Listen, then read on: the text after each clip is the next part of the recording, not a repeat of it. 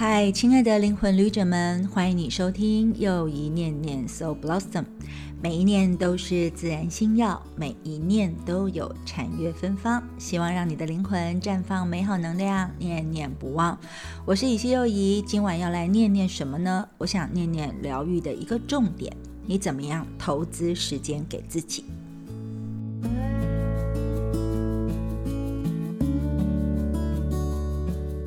今晚的这个主题哦，真的是我从一直以来的疗愈工作，或者是生活或服务当中累积起来，特别特别特别觉得一定要念念一下的哈，因为我觉得它真的影响很多人，也影响到我，它是一个很大很大的烦恼哦。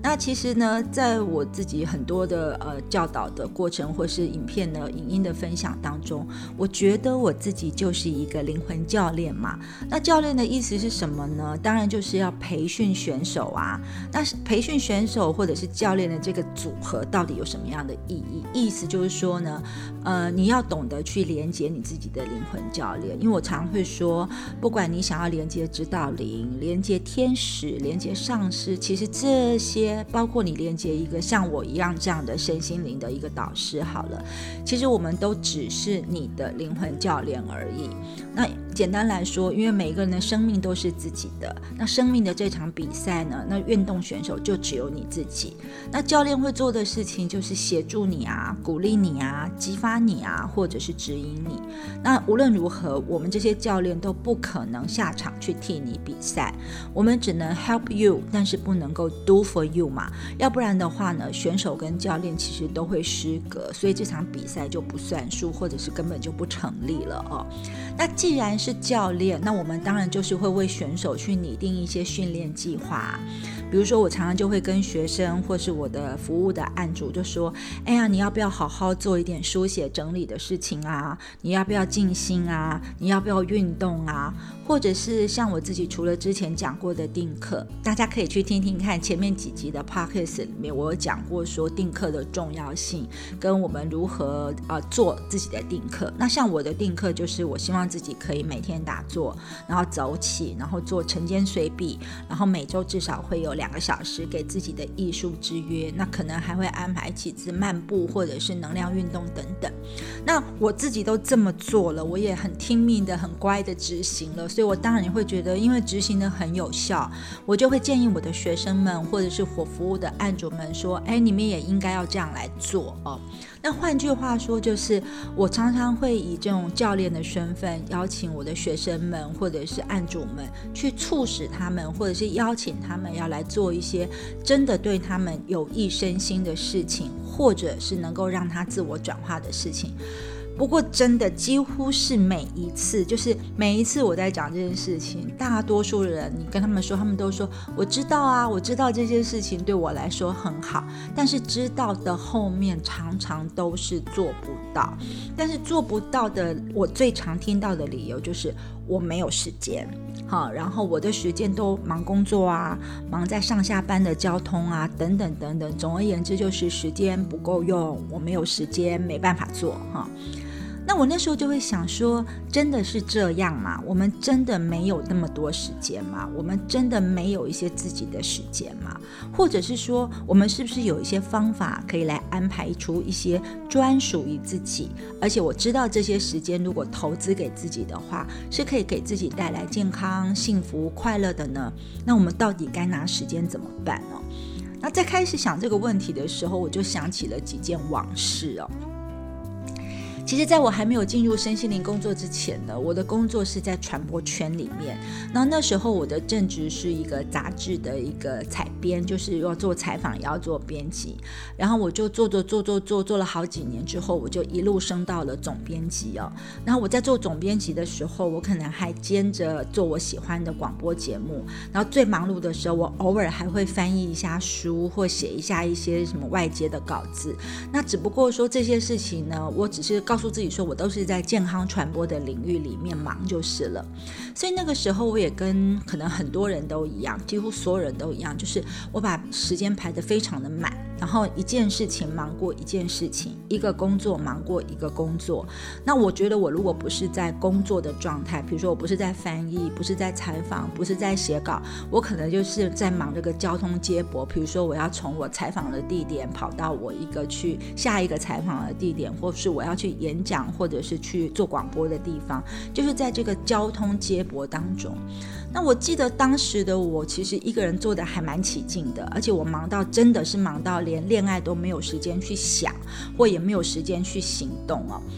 那这个时候我就发现我处在一个非常吊诡的一个状态当中，就是呢，因为我在做健康传播，所以我明明在报道的一些就是，呃，人你应该要怎么样的调整生活节奏，调整你的生活步调，那你应该要怎么样吃，应该花点时间运动。或者用当时很流行的一种说法，就是要留一些时间给自己哦。那我真的报道我还蛮会写的，而且不仅如此呢，我那时候在跟朋友聊天也好，或者是有人来找我去分享做点小讲座的时候，我还会很认真的给别人建议说：哎呀，如果你想要谈恋爱啊，那你就要像排你的工作 schedule 表一样，要把恋爱啊、约会啊排到你的日程表，排到你的 schedule 当中，你才会去执行嘛。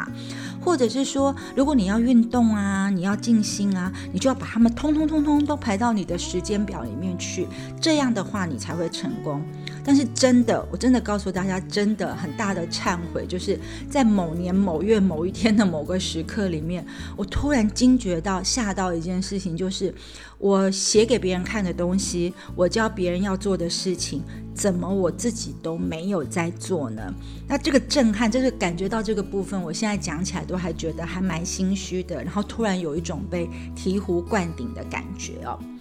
那然后呢？我虽然有这样的一个提醒，可是我的日子还是一样过嘛。我就跟当时很多人想的一样，说好，既然这样，那我就努力的忙一阵子。我忙够了，我赚够钱了，那我就离职，然后我就可以拥有很多的时间，然后我就可以充分的、自由的运用我所有的时间。我要去当一个非常自由自在的个人工作者。然后呢，我还一边想着说啊，一旦我离职了，如果我有时间，我要去旅行，我要去学。学习，我要去减重，我要去做这个，我要去学那个。我想了非常非常非常非常多我要做的事，然后终于等到了那一天。那一天，我终于下定决心要离开我传播的工作，离开我工作的那间公司了。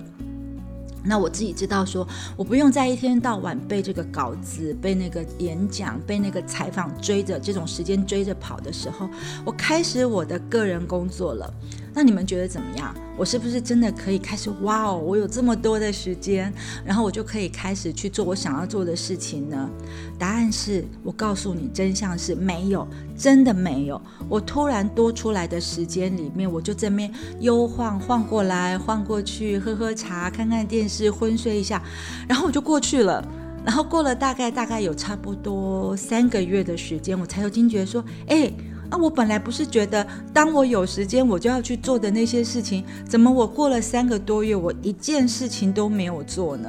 那这几个记忆让我对于时间这个东西真的觉得，哇，我有很多很多的惊恐的记忆跟惊恐的经验。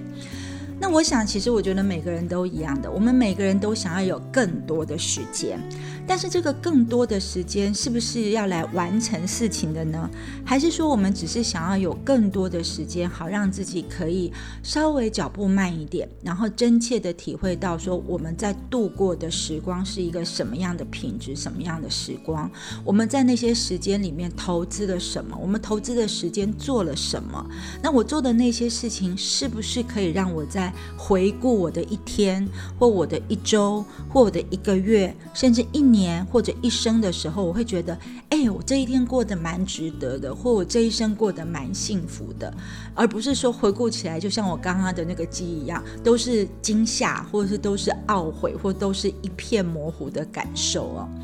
然后呢，再来呢，因为呢，在事后我经过了那个传播工作之后，我非常认真的踏入了我的自我转化的学习，所以到现在变成了我现在主要的工作。然后我终于可以好好的来面对这个时间的课题，或者是说，我觉得我现在因为我有好好的看待我自己对于时间投资的态度之后，我终于比较能够许可自己是有时间来爱自己，并且有时间来让自己。自我转化，而且转化的越来越像是我喜欢的样子，而且我觉得这个生命课题我做的还不错。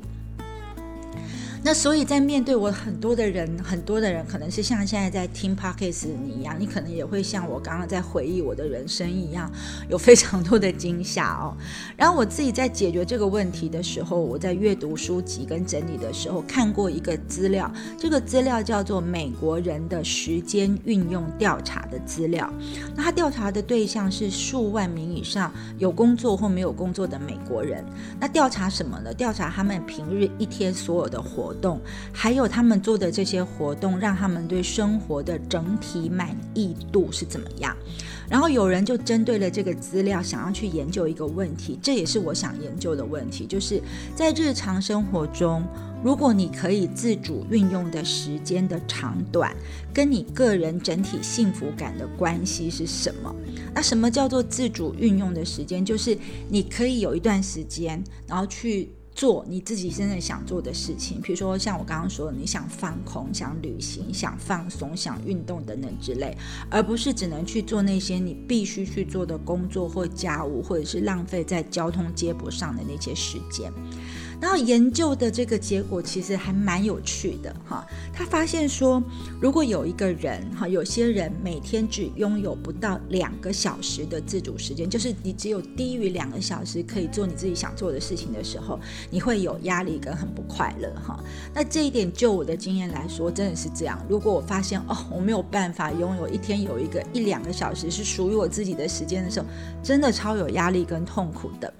可是呢，这个研究资料就显示另外的一个事情，就是如果有一个人，他每天有多于五个小时的自主时间，就像我的那个放假时期刚开始做个人自由工作室的时候一样，超过了五个小时的自主时间的时候，很奇妙的，他会减损一个人的目的感。也就是说呢，你会茫茫然，完全不知道你要做什么事。然后你明明有那么多的想法，可是你还是觉得很模糊，不知道自己想做啥，或者是要做啥，或者是必须去做什么啊。所以呢，这个研究的资料刚刚好就证实了，说就算我当时我离职了，我觉得我拥有了很多的时间了，我一样还是不开心，因为时间太多让我没有方向感，又或者是呢，我可能会想要填入很多很多，我觉得会让我很有。呃，扎实感或者是很有充实感的生活，可是我一边填进去的时候，我可能又觉得，我怎么又回到像以前在做传播工作那样，把工作都塞满，schedule 都是饱的状态，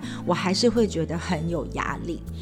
可是，如果你想想看，两个小时到五个小时，那这么是不是说，如果你一天拥有两到五个小时左右，比如说二个小时、三个小时、四个小时，就是这个之间的自主时间，似乎看起来好像是刚刚好的，应该会觉得日子过得比较舒服、幸福一点了哈。不过来了。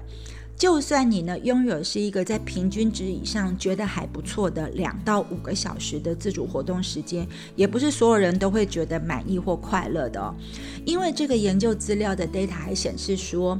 如果你想要对你的生活或者是生命更满意，问题不在于你所拥有的时间量，而是在说你是怎么样，就像你去投资一样，你是怎么样支出或投资你的时间，你支出的这些时间里面，你投资了什么事情？那所以你就要知道，如果你想要因为你的投资而得到快乐、跟幸福、跟满足，那你就要知道，时间它不是一个挑战，它是一个能够解决你幸福感的方式。因为时间是一个我们每个人都拥有的独一无二的资源，可是因为它是有限的，所以你要付出你的时间在投资什么事情上面。如果你投资的很得当，你就能够获得良好甚至优质的生活。所以你要知道，这个时间是要你好好去投资的，就是你付出时间在什么事情上得到什么结果，那这才是你的投资报酬率，你才是算得出来的。所以你如果确实投资的很好，你就。可以让你的生活更快乐、跟更圆满了。所以重点来啦，不仅是拥有时间，而且你还要知道如何分配你的时间，以便在那个时间里面完成你觉得最重要的事情，然后才可以做到。刚刚我说的，让我们在回顾人生中的那些日子、那些年或那一生的时候，我们会感觉到充实、满足的那些事。另外的一个重点就是，你在做那些事情的时候，在那个时间里面做那些事情的时候，你是全然专注的。那因为你全然专注，你的绩效会很好，所以你投资的时间做你觉得有意义又快乐的事情，这样的话，那个时光你会感觉到更幸福。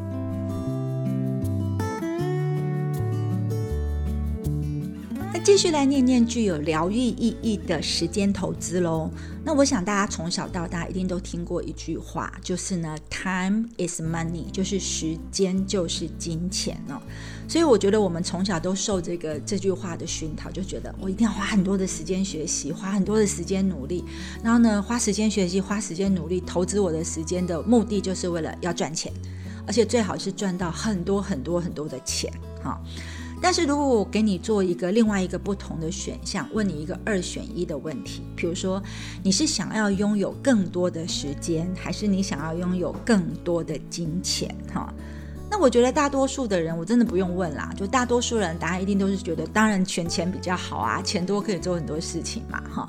那这里我来说的话，我不是说赚钱不重要哈，其实我记得呃，汽车的这个句子就是亨利福特曾经说过，说如果你做一个公司，你办一个企业，这个企业必须要获利，不然的话它就会倒闭。但是如果你纯粹只是为了获利去营运的企业的话，最后也是会消灭跟死去，因为呢，它纯粹只为了获利，它实际上会失去了存在的理由。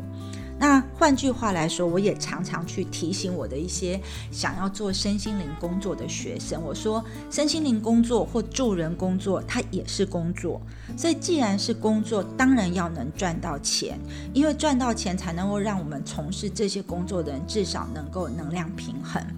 可是如果说你在做这个身心灵工作的时候，你不是想要服务或帮助别人，你把钱放在第一顺位，或是真的只想要捞钱的话，那你的。身心灵事业其实也做不起来的，那这是因为说哈，当然我们都知道钱很重要，没有钱什么都不能嘛。但是呢，真正能够决定你的生生活或是你的人生是不是成功的，是不是满足的，往往不是你在赚到多少钱的时候，而是你花费的时间是不是有目的，或者是是否值得你所投资下去的时间哦。为什么？其实我以前常常会举一个例子给学生听，就是说，比如说像很多大企业的企业主，比如说呃鼎新啊或什么这些企业主，他们拥有那么多钱，但是他们很开心吗？可能不见得。可是比如说像我们常常在捐钱做事的那个陈呃数据啊，那陈述进来，其实你说他赚很多钱吗？没有，但是因为他。捐出去了很多，他拥有了很多，所以呢，如果真的要讲谁是有钱人，谁是富人，我可能会觉得捐钱做小生意的数据奶奶可能是比较好的。所以呢，已经有非常非常多的研究证实说，不管一个人有多少钱，或者是有多少时间，我们刚刚那个选题选项是有问题的，对不对？我只问你说二选一嘛，但是其实上最重点的是你要关注。你所拥有的时间里面，你怎么样投资跟经营它的，这样你才会带来你自己最想要、最高品质的快乐。也就是说，重视金钱更重于金钱的人，或者是重视时间的品质更重于赚到多少钱的人，他在日常生活当中会有更正面积极的感受，对他的人生也会更加满意一点了。那这么下来了，我们刚刚说了，如果你是重视时间重于金钱的，那你拥有多少时间？你又把你的时间花在哪些活动上面呢？那哪些活动是最能够让你觉得开心的？你决定你要投资你的时间在那些事情上面。那你要怎么样可以知道这件事情？我会建议你，就像建议我的学生跟客户们一样，我觉得你可能得先抽出一点点时间，然后去追踪记录一下你自己的一周或者是一天的活动时间表。那方式很简单哦，就是你你可以在纸上先画好，或是用电脑做 Excel 什么都可以。你可以画出一个你清醒时刻的时间表，就是你的起点就是你早上几点起床，然后到你晚上睡觉之前这中间就是你清醒的时间。然后你把这些时间以半个小时做单位画一个格子，哈，就是你半个小时就是一个格子。然后你在每一个半小时的表格里面要记录你这半个小时里面做了什么事，然后你。要记录一整天哈，而且这个半个小时的格子里面，你的记录要分两项，就是比如说这半小时里面我运动，然后我运动带给我什么样的感觉，就是你做了什么事，然后做这个事情的时候你的感觉是怎么样，然后做这个记录呢是要每天做，然后我会希望你至少一开始要先做个两周以上，就做这两周以上，你就可以呢实际上的记录你自己的时间，追踪你自己的记录，这样的时候你才会。知道。到底你有喜欢哪些活动？你在那些活动上的时间是不是花了足够多的时间？还是说你花了很多的时间在一些让你一点都不开心、也觉得没有意义的事情上面呢？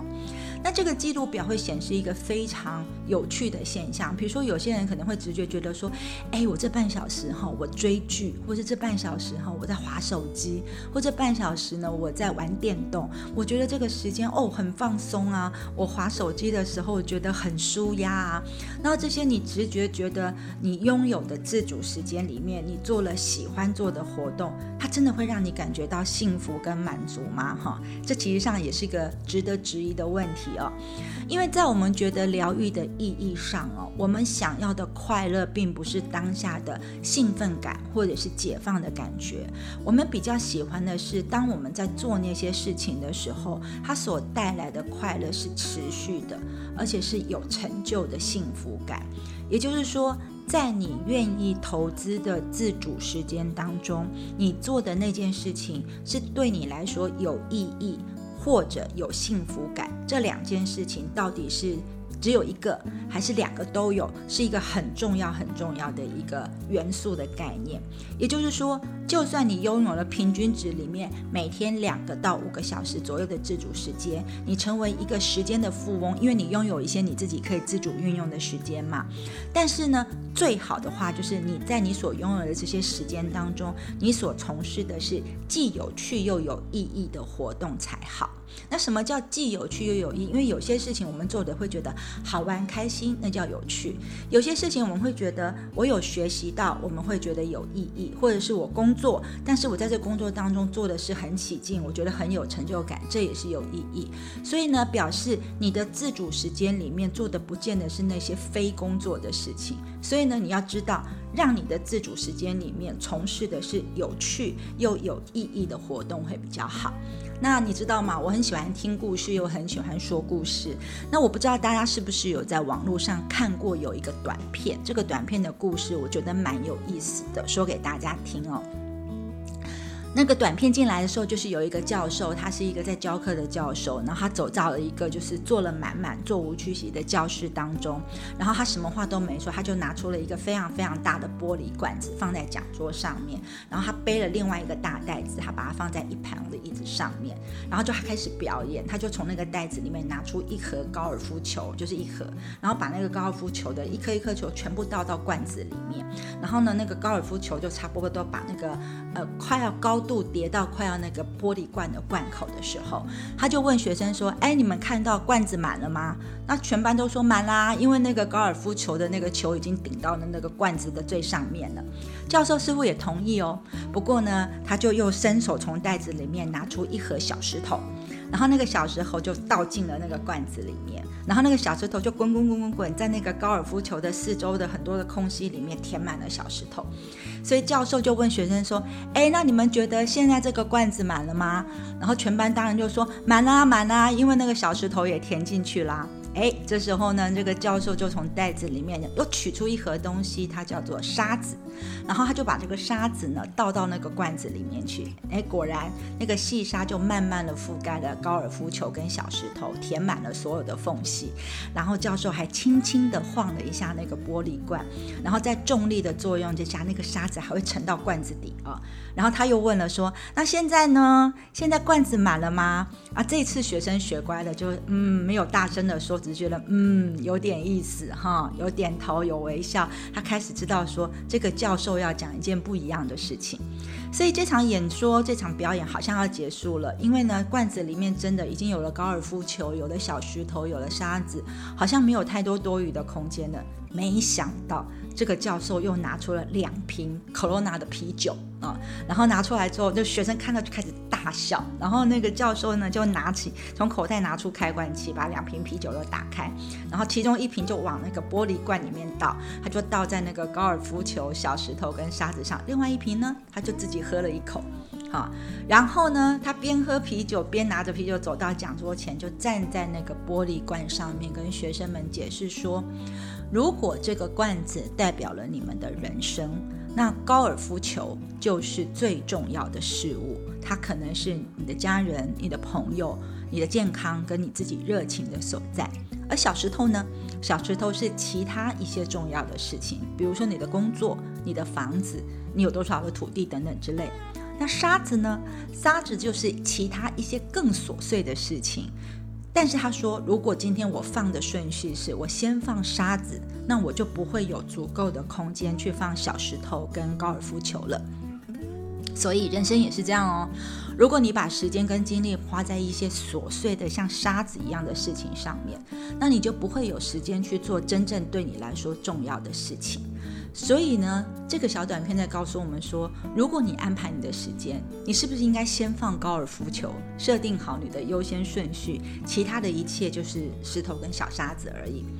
然后就有一个学生们就举手问说：“啊，那教授，啊你讲了高尔夫球，讲了小石头，讲了沙子，啊那啤酒代表什么呢？”哈，教授说：“哎呦，我很高兴你问了这件事情。哈，他说呢，这就代表说，不论你的生活有多么的拥挤，多么的充满了，你还是有空跟朋友去喝几杯啤酒，聊聊天，舒服一下的。”那这个短片呢？我觉得大家去找找看，我相信很多人其实有看过。它是一个叫做 Merkey 他所拍摄的一个短片。那当然就是要提醒我们要有意识的来分配我们的时间，因为我们每个人都有一个代表一生时间的那个玻璃罐。所以，我们是不是应该要去深思熟虑，就说我们到底要在罐子里面有限的时间里面，就像一个有范围的罐子一样，我们要放入哪些活动呢？我们要让哪些活动在自己的人生当中占有一席之地？所以，这部短片在告诉我们的一个大道理，说重点是你的优先顺序不能错。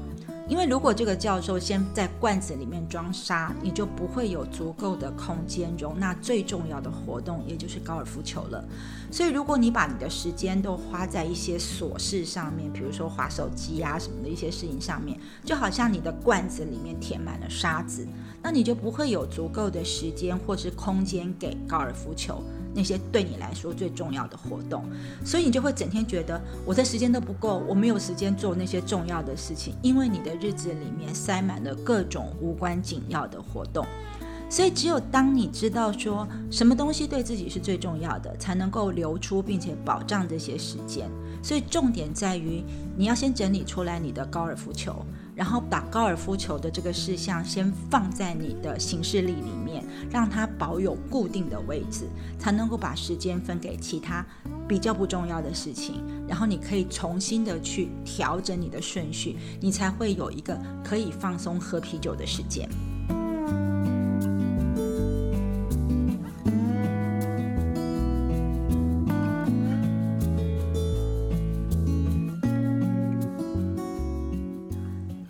帮大家整理一下了。我们的时间就好像那个玻璃罐里的空间一样，我们的时间跟玻璃罐一样是有限的，所以，我们每个人真的都一样，一天只有二十四小时。而且其中可能有三分之一我们都在睡觉，所以我们只剩下十六个小时了。那乍看一下觉得好像蛮多的哦，但是你想想看啊，在你的每一天十六小时里面，如果是上班的时间，这些时间就有一半的时间或一半以上，你可能要在办公室里度过，或者是通勤还要加上去一个小时。有的人通勤更久，可能来回就要两个小时以上。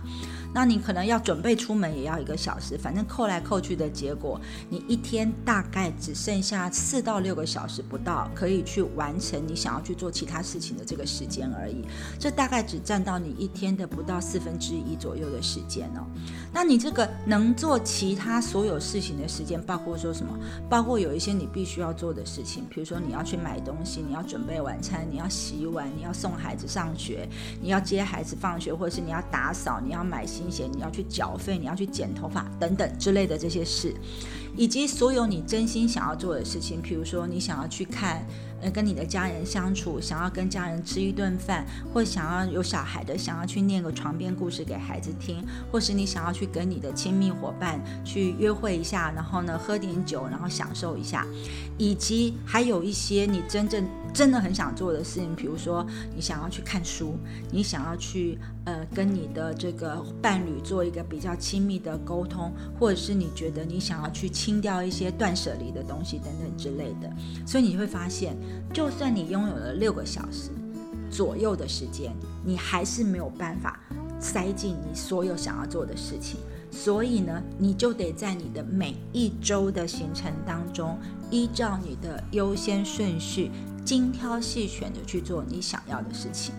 所以我自己就会觉得说，我从这样的一个短片的例子，然后回到我自己生活上的例子，我就在想说，哎。我是怎么样投资我自己的时间的？那我的优先顺序是对的吗？那我如果要做事情的选择的时候，我到底是要选择我要躲下来多看一集我喜欢的韩综，还是说我应该要先早点出门去做一些什么样的事？那我要答应这个邀约吗？我要接受这个个案吗？我要开始答应这场活动吗？我要去增加我自己打坐的时间等等。你会有非常非常非常非常多的选择题，所以你要做这些选择题的时候，最重要的一件事情是，你要先知道你应该要有的优先顺序是什么。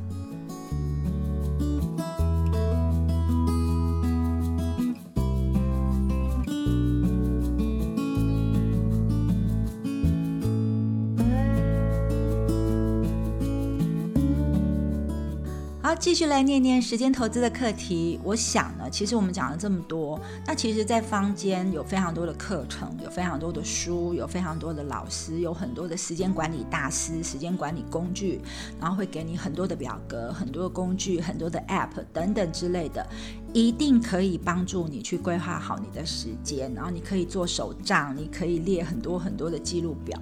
不过我觉得啦，如果你没有先把你自己的意愿、跟你的企图、跟你的那些优先顺序搞清楚的话，你有再多的工具或再多的方法，其实都不会奏效哈。比如说，我觉得在身心灵圈子里面常常讲的一个东西叫做吸引力法则，很多人都会觉得说，哎，我知道吸引力法则啦，那对我没有用。但是我自己要告诉大家的是，吸引力法则本身它绝对是真的，而且一定会实现。不过呢，大家在学公式也好，学法则的时候，一定要先把定义弄清楚哦。那吸引力法则或者是心想事成的定义里面的第一个条件，就是你要有一个念头，或者你要有一个想法。那这个念头或想法，如果你想的越强烈，想的越真实。而且你持续的一直想，甚至想着这个愿望、这个念头已经是完成的景象。只要你可以持续这么做，就一定会成功。但是你有注意到我刚刚说的这个第一个要件，其实是有个很吊诡的地方哦。对，就是你一开始要有的一个念头跟想法，但是你要非常注意到你想的那个内容，你的愿望或梦想。绝对要是正向积极的，然后你才能够把这个正向积极的给放大、增强、持续的时候，你才会得到你真心想要的结果。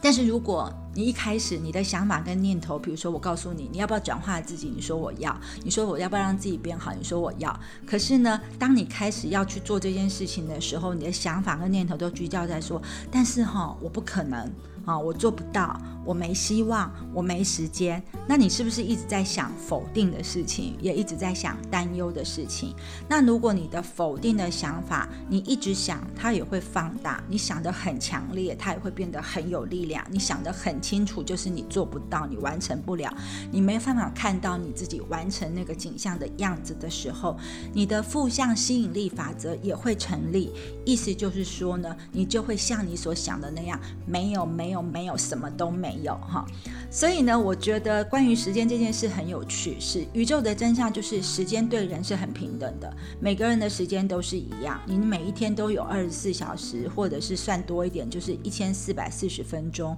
没有一个人会多一分钟，也没有一个人会少一分钟。然后呢，当你从出生的那一刻开始，到你离世的那两个时间盖下印章之后，这就是你所有的人生了。所以呢，你的时间就这么多，那你的生生活品质，你的生命品质到底该怎么决定？你没有办法决定它的长短嘛，所以你只能取决于说，你要选择怎么样使用你的时间，或者是投资你的时间在什么事情上面。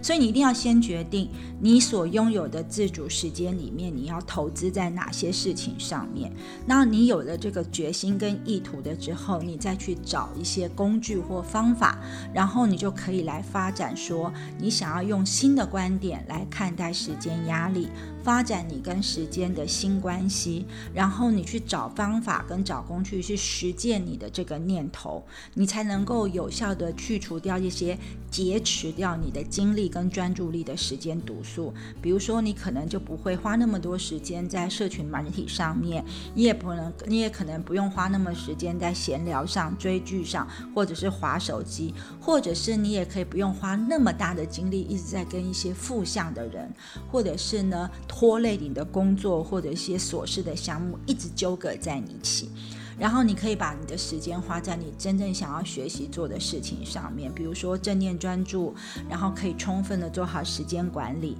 然后学会跟不同时间风格的人一起相处，然后呢，去在这个时间里面做你自己真正觉得快乐跟有意义的事情。然后你可以发展出你自己的风格，根据你自己的时间的。投资管理的状态跟你所处的环境去规划你的一天，然后你可以去安排你的工作前、工作间、工作后，然后呢，你可以呢好好的过今天，好好的为明天做准备，然后你才可以真正过到我们说至少想要在回顾的时候，觉得自己是活得很充实，有很多很棒的记忆、很棒的回忆，然后你的投资报酬率也是很好的，工作表现也是很好的。总而言之呢。不要浪费时间，或者是好好管理时间的一个更好的一个新观点是，你可以想象说，你拥有的时间里面，你拥有那些有限的时间，可是你可以做很好的投资。那你也要把你的时间投资在什么样的事情上面？就是快乐跟有意义的事情上面。你先确定了这个项目之后，你再去运用所有你可以找到的工具，工具跟方法真的非常非常多，不用我教你。但是呢，你在你自己的想法跟念头上。的这个确定性呢，我希望你可以好好的做一个理清。也许呢，就是从开始做你的两个礼拜的时间追踪表，去确定你自己真正想要完成的那些人生的理想的事情的这个表格开始喽。一分钟静心。这周的一分钟静心，我们进行的练习名称叫做卸下重担。我们之前做过一个行李申报的项目，那如果你会发现在这个行李申报里面有一些多余的行李，譬如说你的情绪、你的责任等等之类，就好像我们今天在讲的时间整理一样。如果呢，你觉得那些多余的情绪、多余的责任，让你觉得很像希腊当中有一个把天空扛起来、地球扛起来的神，你觉得你要把整个世界的责任都扛在肩膀。榜上的话，那真的很累哈。所以呢，这个一分钟静心将可以帮助你卸下你的重担。尤其是如果在你多余的情绪行李当中有一个没有办法或是很难对人说不的这个行李负担的话，这个一分钟静心特别有效哦。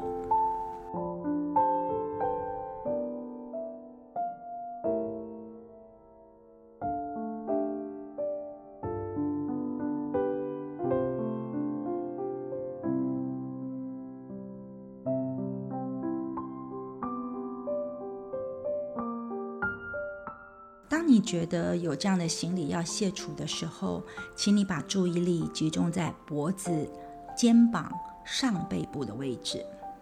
你可以练习把你的手放在脖子和肩膀之间的位置，然后轻轻的轮流的按摩这些部位的肌肉。你可以一边按摩一边呼吸。当你配合呼吸的时候，你可以观想，或者是实际上的感觉到，有一件你在行李申报上清单上这个你扛在肩膀上的这个重担，从你的肩膀上卸了下来。你每按一个地方，就卸下一个行李。你可以感觉到说，你已经承担了这个行李非常久的时间。那我必须要告诉你，如果你的重担清单有多长，那你其实就要花多长的时间来卸下它。又或者呢，你可以有一个定期的做法，你可以在每天定一个十分钟，或者是比一分钟还要更长一点的加长延长的时间。那你有多长的时间，你就可以做多久的这个松开的练习。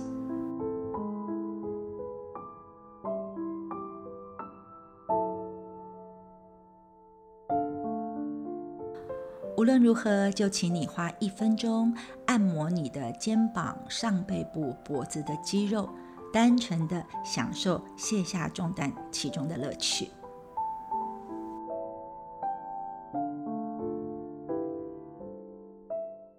感谢你聆听今晚的又一念念 So Blossom，我们一起来谈谈投资时间的一些概念跟方法。我觉得这是在疗愈当中非常重要的一个观念，因为如果你没有这样的一个整理的时候，我觉得你很难把疗愈这件事情放到你的 schedule 里面去哦。那么下周四呢，我们就要来继续念念自然星耀小故事。